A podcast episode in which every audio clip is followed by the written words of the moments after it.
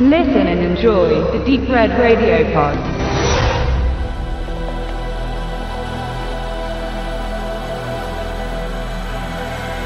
Unser komplettes Leben ist auf Elektrizität ausgerichtet.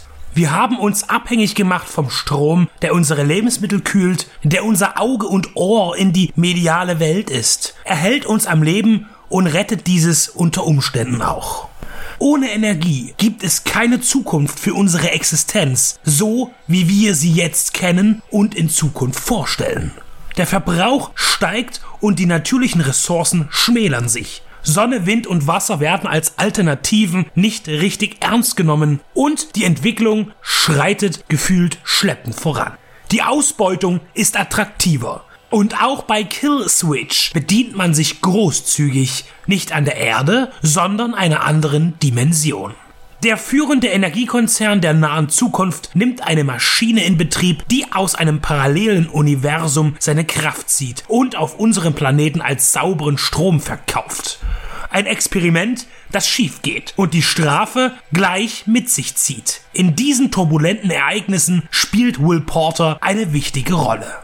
Jetzt könnte man noch erklären, wie genau und was die eigentliche Gefahr in Killswitch ist. Aber so einfach ist es nicht zu erklären, denn so sehr man sich auch konzentriert, die vielen Versatzteile der Handlung lassen sich gar nicht so leicht zusammenfügen.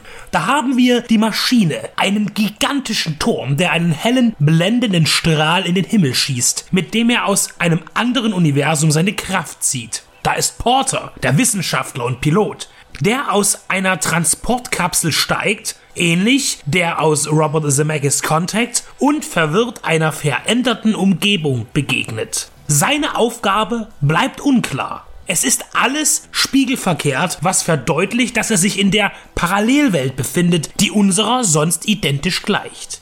Warum sind aber dort auch die Menschen aus seinem Diesseits? Und warum wird er ständig verfolgt und von Drohnen angegriffen, die aussehen wie die Killer Hunter aus den Terminator Franchise?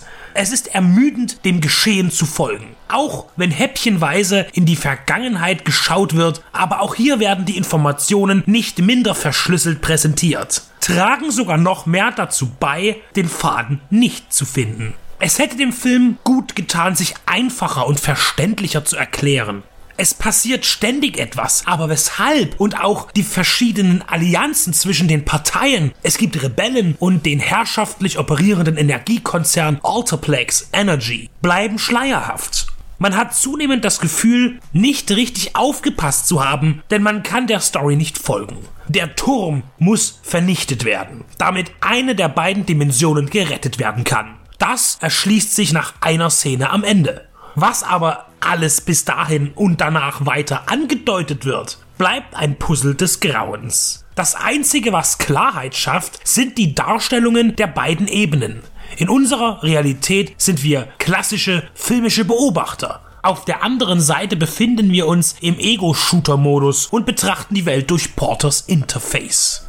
Es ist so ärgerlich, dass man sich mit der Struktur von Killswitch nicht anfreunden kann, denn er ist ansonsten ein gutes Beispiel für einen hervorragend produzierten US-europäischen Medium-Budget-Film. Die computergenerierten Effekte der futuristischen Skylines, die Flugmaschinen und alles andere ist ausnahmslos belobigend gestaltet und hat Blockbuster-Niveau.